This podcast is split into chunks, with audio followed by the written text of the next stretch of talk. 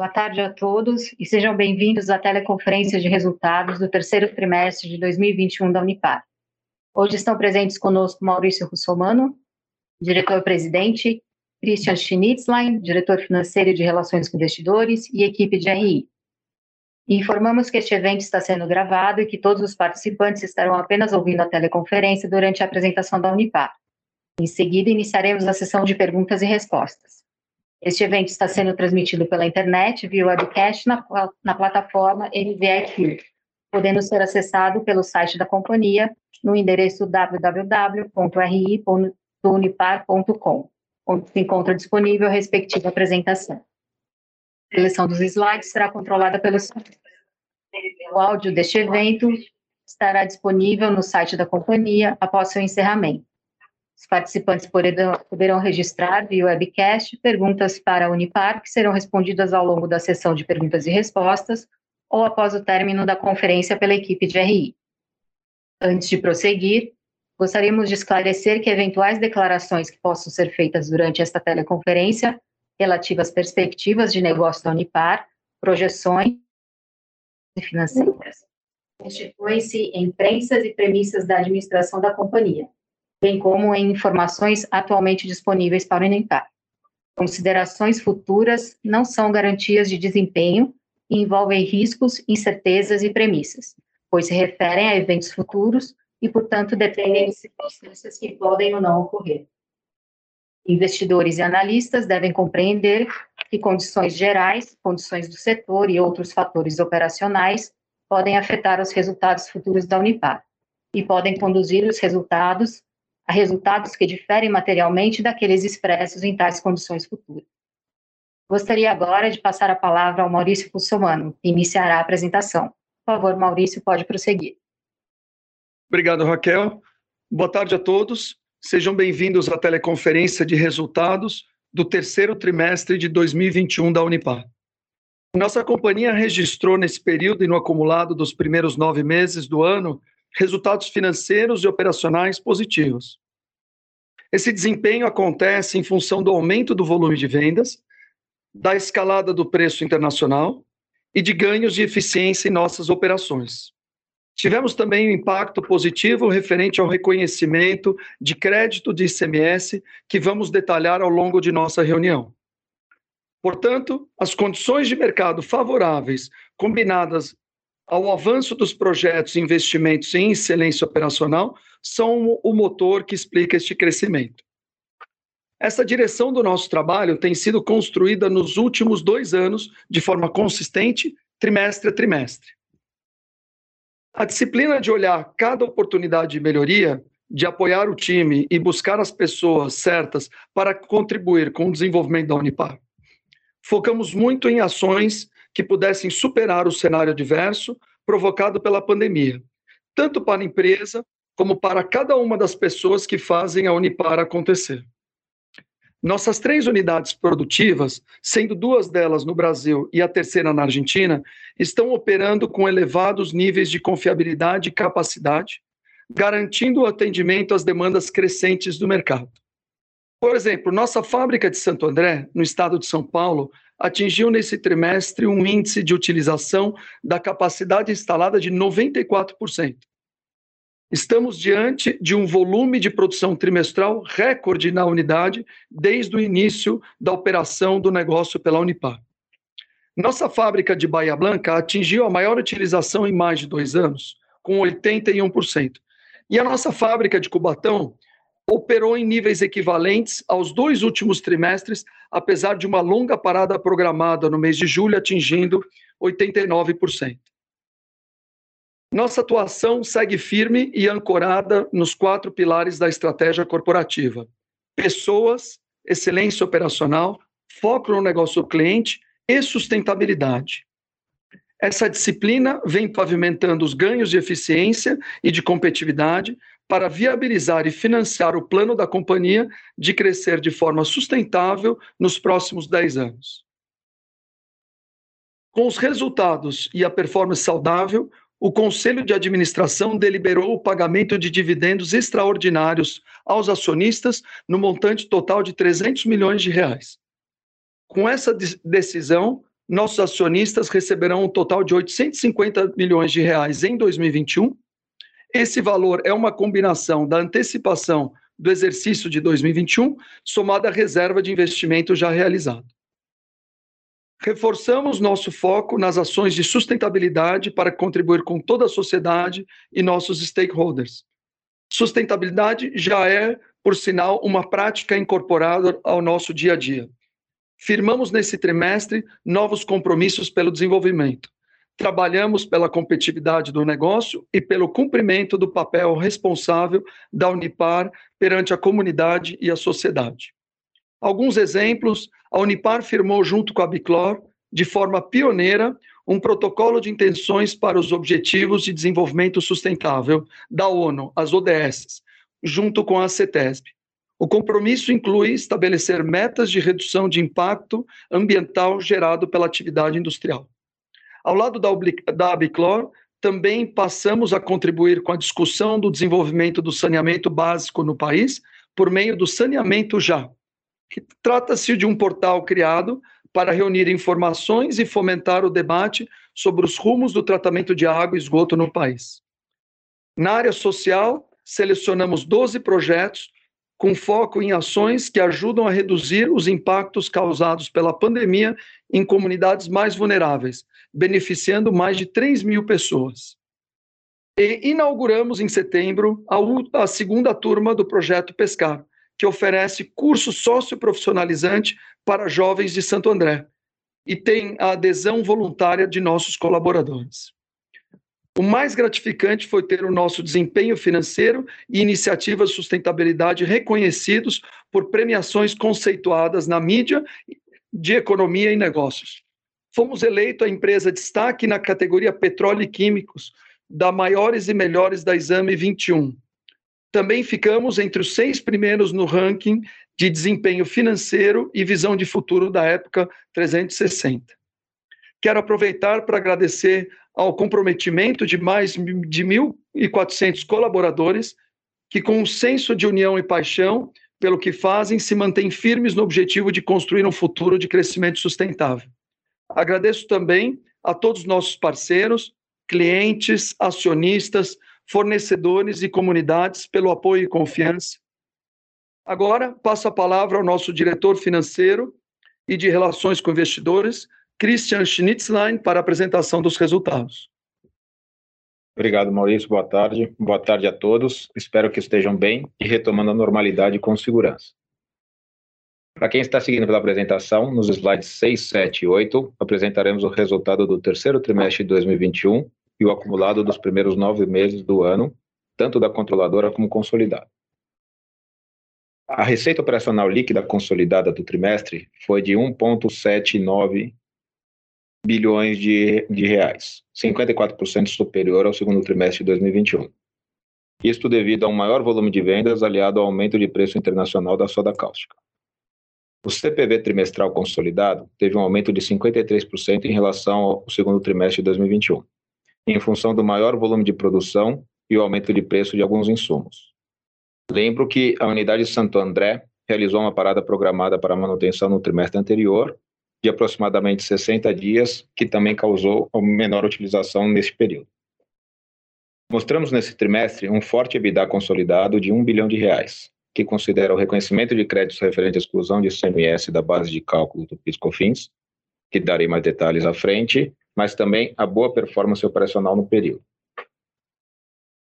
Indo para o slide 7, apresentamos uma receita operacional consolidada nos nove primeiros meses de 21 de 4,3 bilhões, um crescimento de 57% em relação ao mesmo período do ano passado. Esse crescimento foi impulsionado pelo aumento de preços internacionais do PVC e da soda cáustica. Na controladora, trazemos uma receita operacional de 1 bilhão, crescimento de 31% em relação ao mesmo período do ano anterior. Atingimos nos nove meses de 2021 2 bilhões de EBITDA consolidado. Este resultado, além de refletir o momento de preços internacionais e trazer o reconhecimento de créditos referentes à exclusão de ICMS da base de cálculo do PIS/COFINS, no montante de 420 milhões, mostra as ações focadas em eficiência e confiabilidade das plantas. Este reconhecimento dos créditos de ICMS, no valor líquido total de 517 milhões, se refere a três processos, sendo dois da controladora e um em Santo André. Deste valor, como disse anteriormente, 420 milhões impactam de forma positiva o EBITDA e 97 impactam o resultado financeiro. Excluindo o efeito positivo deste reconhecimento, o EBITDA de nove meses de 2021 foi 194,5% superior ao mesmo período do ano passado, evidenciando o melhor desempenho operacional da Unipar frente a 2020. No slide 8, mostramos a posição de endividamento e caixa da companhia. Chegamos ao final dos nove meses com uma dívida líquida consolidada negativa e, considerando todas as obrigações financeiras, incluindo o débito com terceiros, temos um ratio dívida líquida sobre EBITDA de 0,12 vezes. Seguindo o direcionamento financeiro da companhia, no mês de outubro, realizamos a sétima emissão de debêntures no valor de 500 milhões, com vencimento final em 2028, a uma taxa de CDI mais 1,90. Este valor ainda não está refletido na posição de caixa do terceiro TRI de 2021. Os fundos serão utilizados no curso normal dos negócios, buscando uma adequada estrutura de capital e alugamento das dívidas. A forte geração de caixa operacional permitiu a alocação de capital através de CAPEX e da distribuição de dividendos, mantendo a liquidez e suportando o cumprimento do planejamento estratégico da companhia. Gostaria de informar que na RCA de ontem, dia 11 de novembro, foi deliberado e aprovado, como o Maurício comentou, uma distribuição de dividendos no montante de 300 milhões, além da aprovação da prorrogação do programa de recompra através do terceiro programa de recompra de ações da companhia. Vamos abrir agora a nossa, para a nossa sessão de perguntas. No caso de não ser possível responder as perguntas de webcast neste momento, nossa equipe de RI entrará em contato posteriormente. Obrigada, Christian. Iniciaremos agora a sessão de perguntas e respostas. As perguntas serão respondidas à medida que forem recebidas. Por favor, aguardem enquanto coletamos as perguntas. Eu vou ler as perguntas aqui. O Cauê Silva Alves pergunta: Na visão da liderança, qual a perspectiva de volume da indústria para os próximos três a seis meses? Vocês acreditam que esse volume de preço da commodity se manterá em 2022? Maurício, por favor. Obrigado, Cauê, pela pergunta. É, nós não comentamos né, volumes, preços futuros, mas podemos conversar um pouco sobre os segmentos de mercado. Né? Nossa companhia é, tem vendas é, para os segmentos de construção civil, para segmentos industriais é, e para segmento farmacêutico. Né? Então, é, nós precisamos olhar o desempenho desses setores para os próximos é, meses né, e ano, é, para tentar estimar mais ou menos o que, que pode acontecer com a demanda de, de mercado. Né? Em relação ao preço de commodity, segue na mesma, é, na, na, mesma resposta, porém, é, os preços das commodities dependem também do mercado internacional. Né? O preço de PVC e soda líquida estão referenciados é, aos preços americanos e asiáticos, e nós precisamos acompanhar os desenvolvimentos né, de oferta, disponibilidade de capacidade e outros eventos que, que podem ou que acontecem na América do Norte e na Ásia. É, Para dar alguns exemplos, no, dos últimos meses, nós tivemos é, um evento importante, que foi o furacão Ida, que passou pelo, pelo sul dos Estados Unidos, e ele gerou uma série de inundações né, e, e, e outras complicações que fez com que é, tivessem algumas dificuldades para é, fazer todo o escoamento da soda e de outros produtos, né, logística, e isso acabou interferindo no, no, preço. Nós tivemos também algumas paradas por força maior em unidades nos Estados Unidos e na Europa, que também acabaram limitando a disponibilidade do PVC.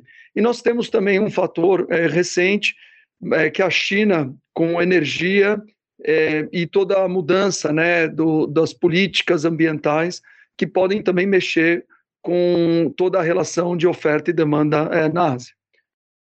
Mais uma pergunta vindo do, do acionista John Wine.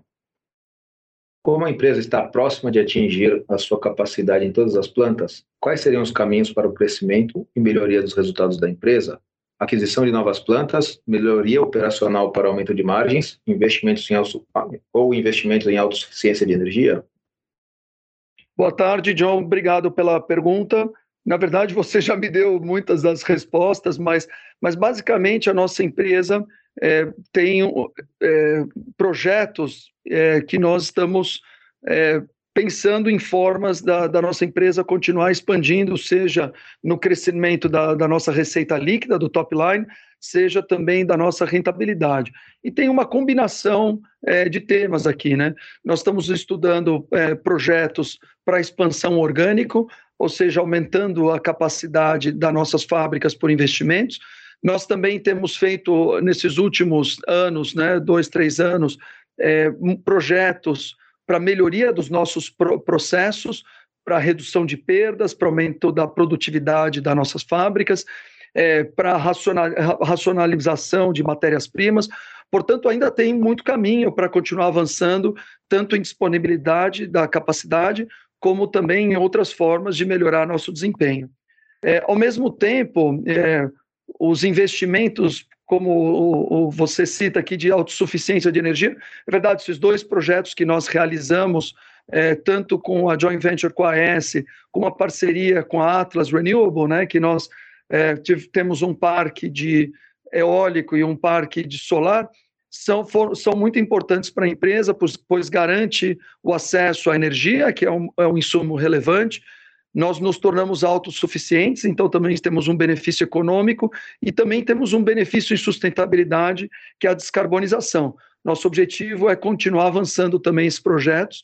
Com esses dois, nós chegamos a 50% é, da nossa matriz com energia limpa, nós pretendemos avançar até 70% dessa energia, desse, dessa matriz com projetos novos.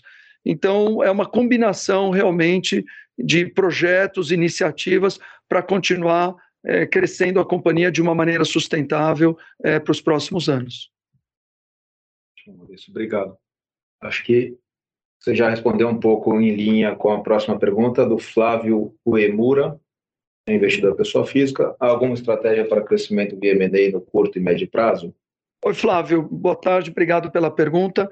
É, nós temos uma estratégia clara de crescimento. Nós estamos buscando oportunidades para expandir a nossa empresa em outras geografias, né, em outras regiões, seja no Brasil, seja na América do Sul, seja na América do Norte. Né. Nós temos uma decisão concreta que nós vamos, é, iremos né, para o Nordeste. É, um dos grandes motivos é o saneamento, que o marco do saneamento nos dá uma oportunidade de médio prazo é, importante, já que tem muito é, a ser feito no Nordeste para continuar desenvolvendo a região. É, e os MNEs podem ser complementares ou substitutivos, mas vai depender muito, é, sem dúvida, do projeto, dos retornos e das condições é, que elas se apresentem. Se forem favoráveis, favoráveis e fizerem sentido, nós expandiremos com, com MNEs. Caso contrário, nós podemos optar por fazer greenfields é, ou expansões nas nossas próprias fábricas. Obrigado, Maurício. Acho que essa pergunta vem em linha com também do Gustavo Bushkin, é, que você acabou de responder, só para deixar registrado, ele pergunta, vocês continuam avaliando a expansão do Nordeste, orgânico via M&A? Acho que o Maurício já respondeu é, é, anteriormente. Estamos verificando se tem mais alguma pergunta, só um momento, por favor. Encerramos neste momento a sessão de perguntas e respostas. Gostaria de passar a palavra ao Maurício para as considerações finais. Bom, muito obrigado a todos que participaram é, aqui da call de resultados. Gostaria de finalizar mais uma vez agradecendo a toda a equipe Unipar, que tem, ao longo desses últimos dois anos, e apesar de todas as adversidades e desafios que a pandemia nos colocou, é, trabalhado de uma forma muito comprometida, é, sem parar, né, em, em, um minuto de pensar em soluções e formas com que a companhia continua operando e, e nós com isso abastecendo todo o mercado com os produtos essenciais e, e essa paixão do dia a dia tem inspirado aqui a, as pessoas e a liderança para sempre dar o melhor de si. Então, muito obrigado, equipe Unipar. Gostaria de agradecer também a nossos parceiros de negócios, eh, fornecedores, clientes, é, acionistas é, e, e, outros é, é, grupos né, que trabalham com a gente no dia a dia, pela confiança, pelo trabalho colaborativo e ajudando é, a nossa companhia e todo o ecossistema é, seguir adiante. Né? Nós temos como objetivo claro um crescimento sustentável e nós continuaremos trabalhando né, para que a Unipar também exerça seu papel de liderança que tem no setor e apoiando esse desenvolvimento da indústria, das comunidades do Brasil e dos brasileiros. Né? Nós, como empresa, enxergamos um futuro de muitas oportunidades e estamos comprometidos, engajados com esse propósito. É, e, por favor, tenham certeza que nós somos um parceiro de confiança para fazer essa química acontecer. Muito obrigado, é, bom, bom final de ano e até a próxima é, call de resultados.